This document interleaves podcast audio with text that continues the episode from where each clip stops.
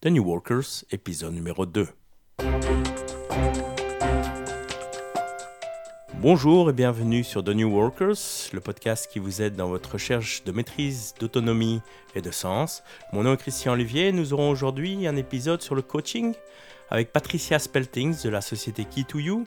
Patricia reviendra régulièrement dans ce podcast et aujourd'hui nous allons parler du coaching et du coaching individuel et professionnel qui s'adapte bien aux New Workers. Alors, bonjour Patricia. Bonjour Christian. Alors, première question traditionnelle, pour toi, c'est quoi un New Worker Alors, un New Worker, pour moi, c'est quelqu'un qui fait euh, le choix conscient d'agir pour prendre sa carrière et son évolution professionnelle en main. Oui, c'est ça. Et je crois que c'est le mot agir qui est important. Je pense qu'aujourd'hui, malheureusement, dans notre société, beaucoup de personnes subissent leur environnement professionnel, subissent leur employeur, subissent euh, leurs clients. Et pour moi, un New Worker, c'est quelqu'un qui décide d'agir plutôt que de subir. Et j'aime assez bien, en fait, tes, euh, tes trois mots-clés pour le New Worker, que sont l'autonomie, la maîtrise et le sens. Et deuxième question traditionnelle, à quel moment as-tu décidé de changer ta carrière? Et quelles actions as-tu prises au moment où euh, tu as fait ce choix? Alors pour moi, je dirais il y a eu deux grands déclencheurs à deux moments très différents de ma carrière. Euh, le premier moment, donc, c'est le moment où j'ai décidé de devenir indépendante. Et ça, ça remonte euh, à la maternité. En fait, je suis, je suis rentrée de la maternité avec mon bébé et avec la ferme intention de devenir indépendante. Ça m'est vraiment venu à ce moment-là. Le, le, fait de me sentir responsable d'une famille, ben, j'ai eu vraiment cette, euh, cette pulsion, cette nécessité de devenir aussi beaucoup plus responsable, beaucoup plus autonome dans ma carrière professionnelle. Et donc j'ai pris le temps qu'il fallait pour préparer la chose. Et euh, voilà, j'ai mis un an, un an, un an et demi à tout préparer. Et en euh, septembre 89, j'ai décidé de devenir indépendante, alors que je ne travaillais que depuis 4 ans, 4 ans et demi. Ça, c'était le, premier changement. Et alors, il y en a eu un deuxième, euh, beaucoup plus récent, euh, puisque ça correspond en fait à ce choix de devenir coach, d'étudier le coaching et d'étudier beaucoup plus sur l'être humain. Et là, là, c'était pas une recherche d'autonomie, c'était beaucoup plus une recherche de sens. Hein, je travaillais dans le milieu informatique, j'étais experte utile, je donnais des tas de cours utiles, et et il manquait un sens. Il manquait un sens. Je, n'en pouvais plus du, côté inhumain de beaucoup d'entreprises. Et, j'ai décidé à ce moment-là vraiment de donner plus de sens à ma carrière en, étudiant le coaching qui me permet de, contribuer à l'humanisation de l'entreprise. Alors ça peut sembler très prétentieux, mais c'est vraiment devenu pour moi une mission qui est vraiment de contribuer à l'humanisation des entreprises. Donc, dit-il au coaching, c'était en effet un, beau pas. Mais alors, dis-nous, euh, Patricia, le coaching, c'est quoi? Alors, le coaching, pour moi, c'est euh, un processus d'accompagnement d'une personne, puisqu'on parle ici de, de, coaching individuel, dans une problématique professionnelle. Et ce, et ça c'est important, dans une perspective globale et durable. Alors c'est important, pourquoi? Mais parce que euh, ce que l'on souhaite, c'est prendre la personne dans sa globalité, donc avoir une vision holistique de la personne. Et, et durable parce qu'on n'a pas envie d'aider la personne à trouver une solution aujourd'hui qui lui posera un problème demain. Donc en gros, le coaching, c'est ça, c'est le processus d'accompagnement d'une personne pour résoudre une problématique professionnelle ou pour atteindre des objectifs professionnels. Et ça s'adresse à qui? Alors c'est pour les managers, pour, euh, pour n'importe quel travailleur? À qui cela s'adresse-t-il? Alors ça s'adresse aux managers, mais ça s'adresse à n'importe quel travailleur. Et, puisqu'on parle de New Workers aujourd'hui, ça s'adresse tout particulièrement aux New Workers qui font un autre choix de carrière. Les managers aussi sont vus parfois comme des coachs. C'est clair qu'on parle de manager coach et que c'est une excellente idée que les managers soient formés au coaching pour pouvoir agir comme coach de, euh, leurs collaborateurs. Maintenant, il faut savoir que lorsqu'on a une position de manager, on va pouvoir pratiquer le coaching, mais avec des limites. Alors des limites parce que en tant que manager, ben, on a la responsabilité de l'équipe, on a la responsabilité de la personne, et on fait partie du système. Donc dans certains cas, les problèmes, et on en fera partie, on en sera peut-être même la cause, ou on en souffrira comme la personne. Et donc il y aura là des limites à ce que à ce qu'un manager coach peut faire, et dans certaines situations, il est vraiment opportun de faire appel à un coach professionnel extérieur. Donc un coach professionnel, qu'entends-tu par là? Alors par coach professionnel, j'entends quelqu'un qui est formé au coaching. Hein. beaucoup de personnes s'improvisent coach sans être réellement formées. Donc il y a des formations au coaching, donc on nous apprend les outils, on nous apprend l'approche, on nous apprend la philosophie du coaching. Donc ça c'est un, premier point. Euh, un, coach professionnel va aussi respecter une déontologie. Alors cette déontologie, c'est quoi? C'est d'abord d'avoir fait un travail sur soi. Je pense qu'on ne peut pas prétendre aider les gens à, résoudre leurs problématiques et à travailler sur eux si on n'a pas fait soi-même. Donc il y a ce travail sur soi. Un coach professionnel va aussi avoir ce qu'on appelle un lieu de supervision. Alors un lieu de supervision, c'est quoi? C'est aller voir euh, régulièrement un coach plus expérimenté que soi pour identifier nos propres faiblesses, pour parler de notre pratique professionnelle et pour progresser finalement, puisqu'en parlant des problèmes que l'on rencontre comme coach, eh bien on va pouvoir apprendre de nouvelles approches et, voir ce qui, euh, quelles sont nos faiblesses et quels sont les, progrès suivants qu'on a à faire.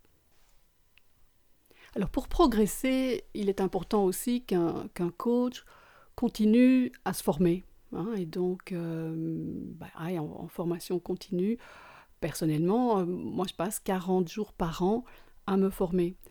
Alors pourquoi, hein, me demanderas-tu? Ben, Parce que l'être humain est, complexe et donc il y a toujours de nouvelles choses à apprendre.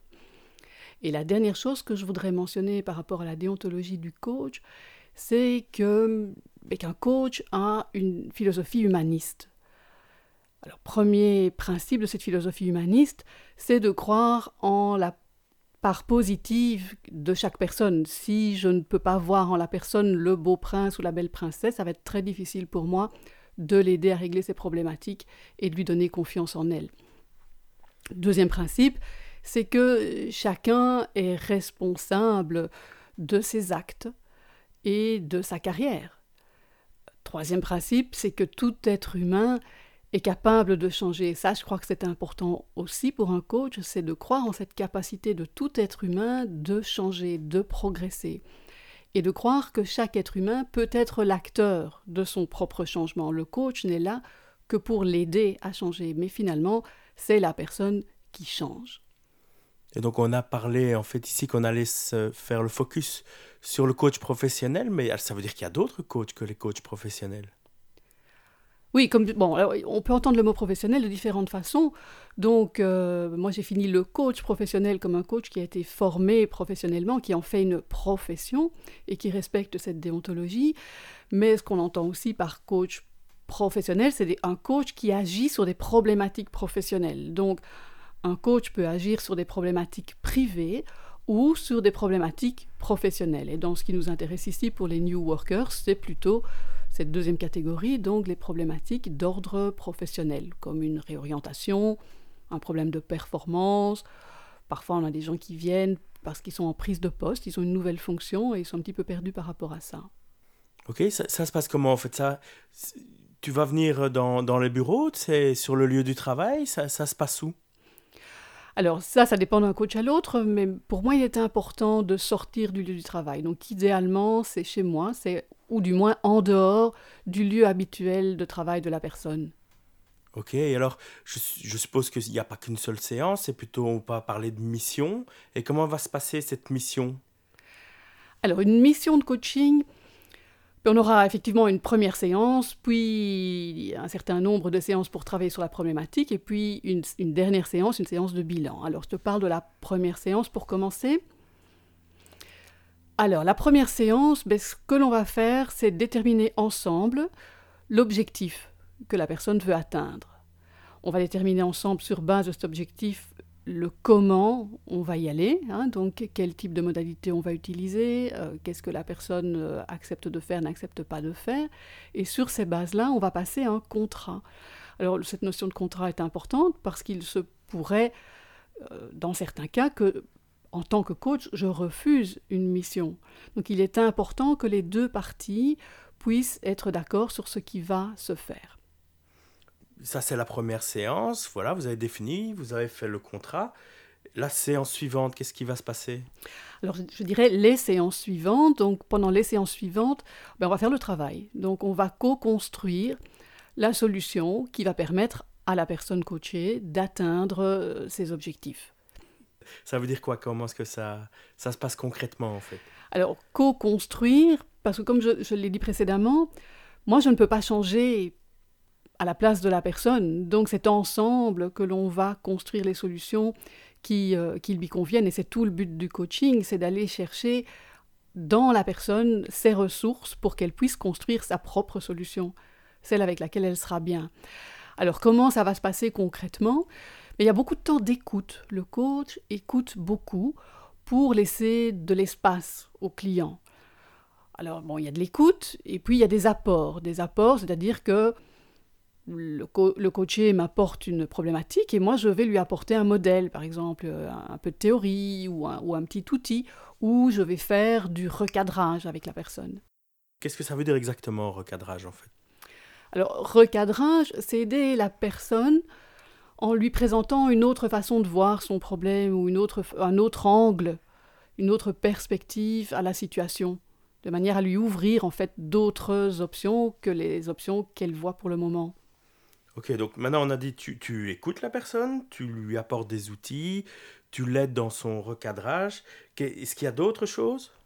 Oui, il est important aussi qu'il y ait ce qu'on appelle un contrat de confrontation, c'est-à-dire que je puisse confronter la personne. Alors confronter, c'est pas c'est pas dans un sens agressif ici, c'est le confronter à la réalité, l'aider à mieux voir la réalité, par exemple, à identifier ses zones d'ombre Zone d'ombre, ça, ça, veut dire quoi? C'est ce qu'on préfère ne pas voir ou euh, Oui, c'est exactement ça. C'est exactement ça. Une zone d'ombre, c'est ce qu'une personne, de par sa personnalité, de par son histoire, ne voit pas, alors que ça fait partie d'elle. Et, en général, les autres autour d'elle le voient, elle ne le voit pas.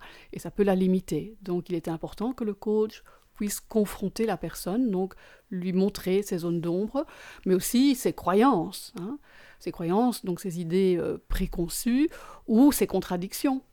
Donc il est important que le coach puisse faire ça, puisse le confronter à sa réalité et à la réalité. Et alors le dernier point qui est important, c'est euh, d'aider la personne à passer à l'action, parce que c'est très gentil d'écouter, de, parler, mais finalement ce que l'on veut, c'est que la personne pose des actes pour atteindre ses objectifs et pour progresser. Donc il y aura une prescription de tâches en fin de séance, très souvent.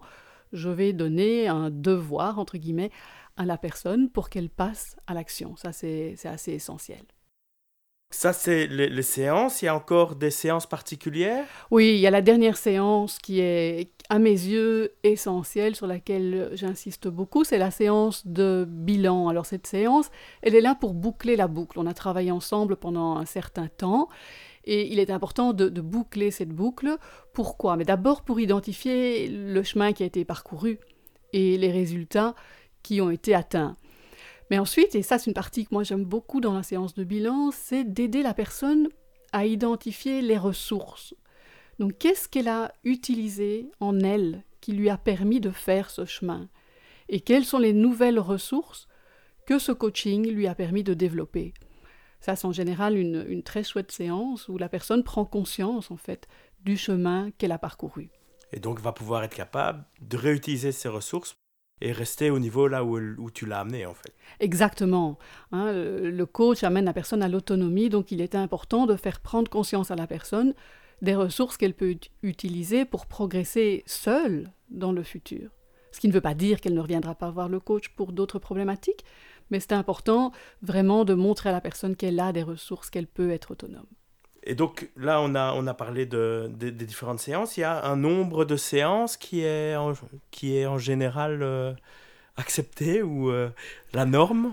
Alors la norme, bon, alors il y, a des écoles euh, différentes. Hein. J'entends certains dire, ah oui, le coaching c'est maximum 10 séances.